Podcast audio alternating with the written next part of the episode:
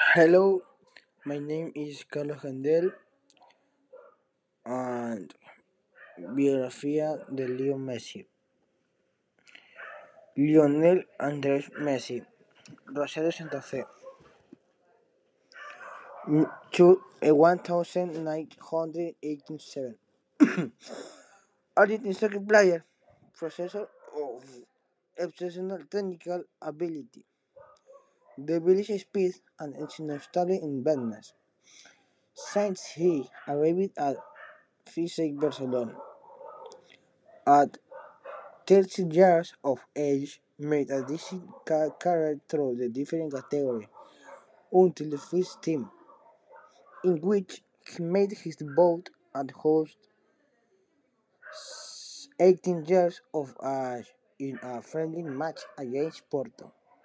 In 2004, at the age of 17, Leo Messi played his first official match in the Spanish league.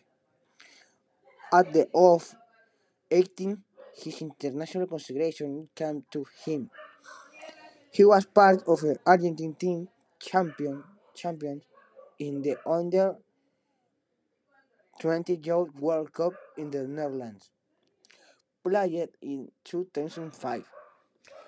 But his emergence took place with Pep Guardiola on the Barca bench during the four seasons in which the coach led the team, 2008 and 2012.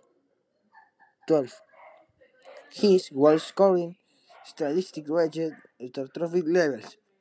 Decisive contribution to Barca experiencing the best stage of history beginning 14 times or a possible 18. Unanimously considered the best footballer of the moment. His individual talent has been recognized five times with the Ballon d'Or 2009, 2010, 2011, 2000, 2012, and 2015. Thank you.